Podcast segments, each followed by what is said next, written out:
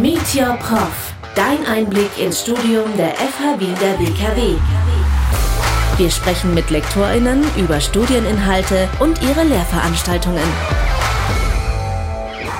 Mein Name ist Caroline Schmid und ich bin Redakteurin bei Radio Radieschen. Dieser Podcast richtet sich an alle, die mit dem Gedanken spielen, Finanz-, Rechnungs- und Steuerwesen zu studieren. Denn ich spreche mit Nina Schweighofer. Sie ist Lektorin an der FH Wien der WKW. Ich hoffe, wir können euch einen konkreten Einblick verschaffen und ihr habt danach eine Idee, was euch im Studium des Finanz-, Rechnungs- und Steuerwesens erwartet. Legen wir los!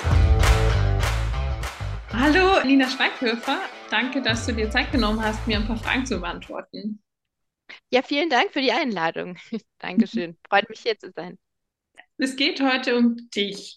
Bevor wir über deine Lehrtätigkeiten an der FA Wien der WKW sprechen, möchtest du vielleicht dich kurz einmal vorstellen, was du beruflich machst und wie dein Karriere- oder Werdegang bis dorthin vielleicht war?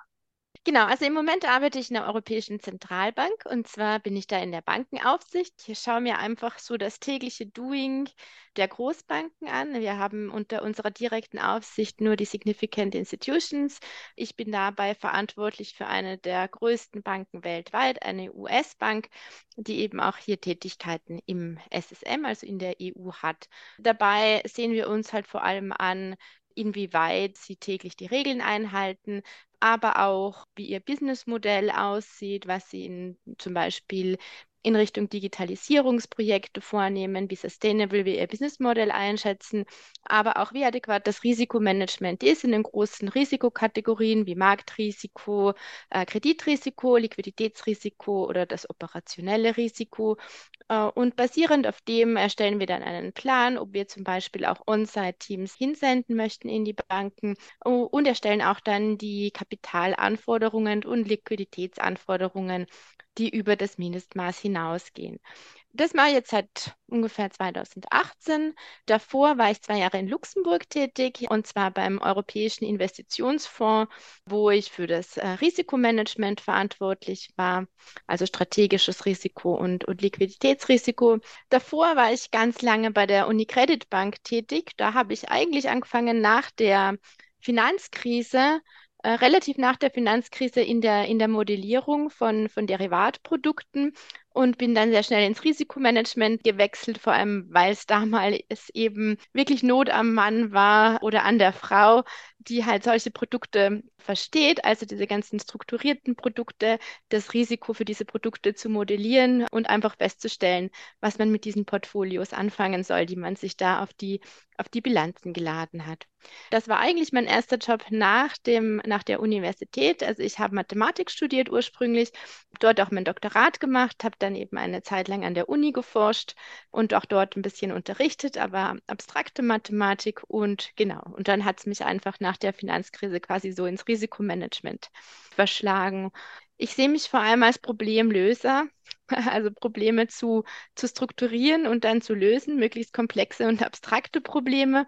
Ähm, und weil ich Wirtschaftsmathematiker bin, schaue ich mir ganz gerne Wirtschaftsprobleme an. Zu mir privat, ich bin auch eine Mama von drei Kindern äh, und ich bin auch eine Yoga-Trainerin und Coach. Coaching-Ausbildung habe ich auch gemacht. Okay, wow, das ist ja ganz schön viel.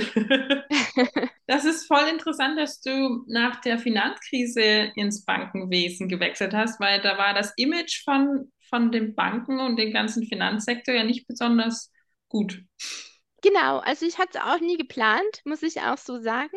Ich hatte an der Uni, als ich noch angefangen habe, an der Uni zu studieren, hatte ich immer gesagt, nö, also das mit Banken und Versicherung ist mir ein bisschen zu langweilig, das möchte ich gar nicht so gerne machen. Für mich war es dann aber so einfach, es hat sich zeitlich ergeben, dass ich dann mein Doktorat abgeschlossen habe und gerade zu dieser Zeit einfach der Bedarf war in dieser Industrie, wie gesagt, ähm, gerade das Risikomanagement aufzubauen. Und durch das habe ich mir das dann auch angeguckt, auch von Kollegen und dann beschlossen, es könnte doch ganz spannend sein und mich deshalb entschieden, einfach in diese Richtung zu wechseln. Und jetzt unterrichtest du auch noch an der FMI der WKW. Ähm, wie heißt denn deine Lehreinheit? Und zwar unterrichte ich zwei Module. Das ist einmal das uh, Principles of Corporate Finance und das Financing 1. Das sind beides Bachelorstudiengänge, oder? Ganz genau, ja. Was passiert denn da genau? Was muss ich in deinen Lehreinheiten leisten? Was erwartet mich? Aber natürlich sagt man oft zur Finanzierung, ja, so abstrakt, vielleicht ein bisschen langweilig, viel mit Zahlen, Formeln einsetzen. Ich finde, es ist halt so die Grundlage, die man einfach braucht. Und zwar, wir sehen uns drei Aspekte an. Das für mich, ich glieder das ganz gerne, das Corporate Finance in drei Aspekte. Das ist einmal die Investitionsentscheidung, dann die äh, Finanzierungsentscheidung und dann die Dividendenentscheidung. Die Investitionsentscheidung, es heißt zwar Principles of Corporate Finance, das heißt, wir fokussieren uns auf, auf Corporates. Allerdings glaube ich, gerade diese Prinzipien sind einfach wahnsinnig grundlegend für alle Finanzentscheidungen. Also auch sowohl für Solopreneurs oder Startups oder auch, wenn man sich nur seine eigenen Finanzen ansieht. Es geht einfach darum, dass man lernt zu strukturieren und, und zu analysieren, in welche Projekte möchte ich denn investieren oder wo ist einfach die höchste Value Creation, sagen wir, wenn ich mein Geld dahin investiere. Also das ist halt immer so diese, das Ziel der Corporate Finance, ähm, die, die Maximierung des Shareholder Value. Shareholder sind wir, also in einem Einzelunternehmen oder bei unseren privaten Finanzen sind wir ja selbst der einzige Shareholder. Ansonsten sind es halt Aktionäre oder Eigentümer oder, die Leute, die halt einfach diese Aktien gekauft haben, zum Beispiel über einen Pensionsfonds oder eine Versicherung. Genau, aber zurück dazu. Also wir lernen halt, wie kann ich denn analysieren, in welche Projekte es sich denn überhaupt auszahlt zu investieren. Und dann als zweites sehen wir uns die Finanzierung an diverse Kapitalmarktinstrumente. Wo kann ich denn Finanzierung denn am Markt zum Beispiel bekommen? Ja, und da gibt es ganz viele verschiedene Instrumente. Also man kann eben in, in Equity oder Debt gehen, ja, und dann kann man natürlich in, in private Finanzierungsinstrumente so wie zum Beispiel einen Bankkredit, den wir ja alle kennen, aber auch dann in große Finanzmarktinstrumente. Man kann sich überlegen, an ähm, Aktien zu begeben, also über eine IPO, ein Initial Public Offering. Man kann einen Bond herausgeben oder divers andere Tools, die wir uns dann genauer ansehen. Und ein großer zweiter Aspekt, der liegt dann wirklich so im, im, im täglichen Cash-Management, das ja oft auch sehr wichtig ist für die Unternehmen, weil Viele Unternehmen scheitern einfach daran, dass sie ihren täglichen Cashflow nicht begleichen können und das dann zu einer Insolvenz führt. Also das ist natürlich auch ganz wichtig. Einerseits muss ich mein Working Capital und mein Lager optimieren, aber andererseits sollte ich schon auch genug Reserven haben. Haben wir ja jetzt gerade zum Beispiel in der Corona-Krise gesehen, wenn es dann Lieferengpässe gibt, dass man sich da auch einen gewissen Puffer halten muss. Und solche Fragen stellen wir uns, sehen wir uns zum Beispiel auch an. Am Ende steht dann immer eine Prüfung oder wie ist da der der Leistungserweis.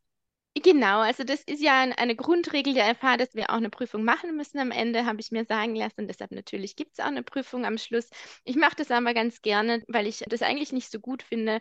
Das habe ich in meiner Studienzeit schon gesehen, wenn man alles in kürzester Zeit ähm, einfach auswendig lernt, dann bleibt einfach wahnsinnig wenig hängen. Ich habe mir das auch mal diese Lernkurve angesehen, das ist halt so ein exponentielles Wachstum, je nachdem, wie oft man die Dinge auch wiederholt und auch verknüpfen kann zu anderem Wissen. Deshalb mag ich das ganz gerne, wenn die Studenten auch schon während der Lehrveranstaltung mit denken zumindest ähm, und das vielleicht mit, äh, mit ihrer Arbeit verknüpfen können. Deshalb machen wir auch ganz viele Diskussionen und Gruppenarbeiten, das dann auch zur Endnote zählt. Also ich stelle allen Lehrenden immer die gleichen drei Fragen. Ganz kurz nur, aber bitte ehrlich.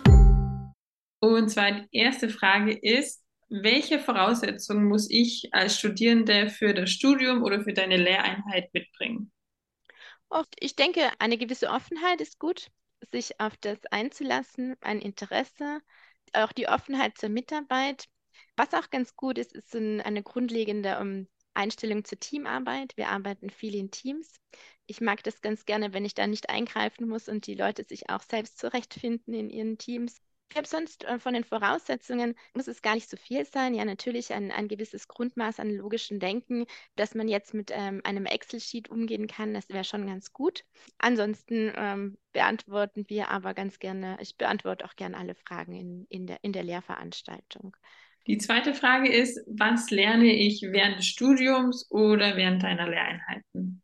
Also ich glaube, an technischem Wissen habe ich ja vorher schon ein bisschen erzählt, was denn das Corporate Finance ist. Ich finde das einfach super spannend. Also es, es, es, kann eben ganz, Corporate Finance umfasst halt ganz viel von diesen grundlegenden Fragen. Wo soll ich denn mein Geld hingeben, um, um den meisten Wert für mein Unternehmen oder eigentlich für die gesamte Wirtschaft zu zu generieren.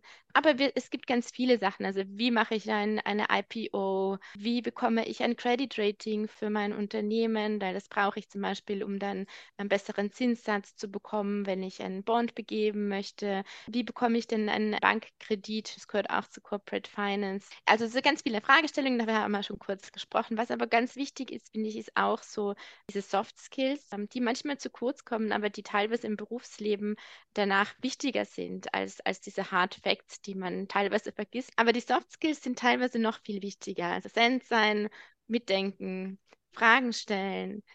Das ist ganz wichtig, ist auch nachher im Berufsleben wichtig. Da ist es genauso. Also wenn ich nur im Meeting drin sitze, nichts mitbekomme, dann kann ich mir das auch sparen. Und die letzte Frage ist, wie sehen die Jobchancen nach dem Studium aus, deiner Erfahrung nach? Ich denke, die Jobchancen sind durchaus gut. Im Moment haben wir sowieso einen Jobmarkt, ähm, der so gut ist wie noch nie und eine Arbeitslosigkeit, die die auch so niedrig ist wie noch nie. Aber ich denke gerade für, also was ich auch zuerst gesagt habe zu, den, zu diesen Soft Skills, es ändern sich ja teilweise die Ansprüche immer so ein bisschen. Ja, die Industrien entwickeln sich vorwärts, sind ein bisschen andere Anforderungen. Es wird jetzt sehr viel mit, mit Big Data auch gearbeitet, gerade auch in der Finanzierung, zum Beispiel im Forecasting. Wenn man wirklich kritisch hinterfragt und die Grundsätze versteht, dann denke ich, gibt es immer sehr gute Chancen und auch sehr gut bezahlte Jobs auf diesem Gebiet vielleicht dann noch ganz kurz in Richtung Daten, weil mich das immer fasziniert, weil es ja immer heißt, werden denn die Financial Manager oder Planner irgendwann dann vom Computer ersetzt?